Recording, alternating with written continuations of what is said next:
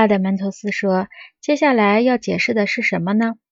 苏格拉底说：“是这样一个问题：一个受哲学主宰的城邦，怎样可以不腐败呢？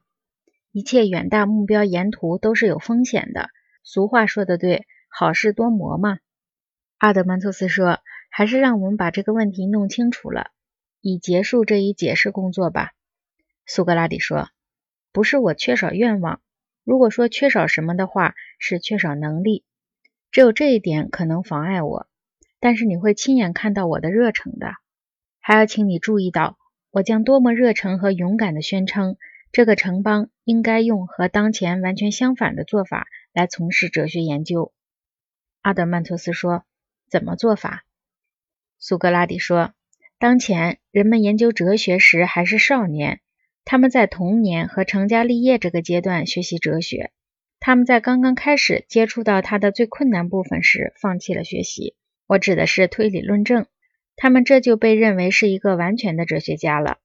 以后如果他们有机会应邀去听一次别人的哲学辩论，就认为这是件大事儿了。他们认为这种事儿是应该在业余的时间做的。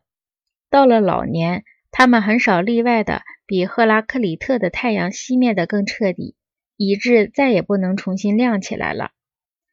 阿德曼托斯说：“那么应该怎样呢？”苏格拉底说：“应该完全相反。当他们年少时，他们的学习和哲学功课应该适合儿童的接受能力；当他们在长大成人时，他们主要应好好注意身体，为哲学研究准备好体力条件。随着年龄的增长。”当他们的灵魂开始达到成熟阶段时，他们应当加强对心灵的锻炼；当他们的体力转衰，过了政治军事服务年龄时，应当让他们自在逍遥，一般不再担当繁重的工作，只从事哲学研究。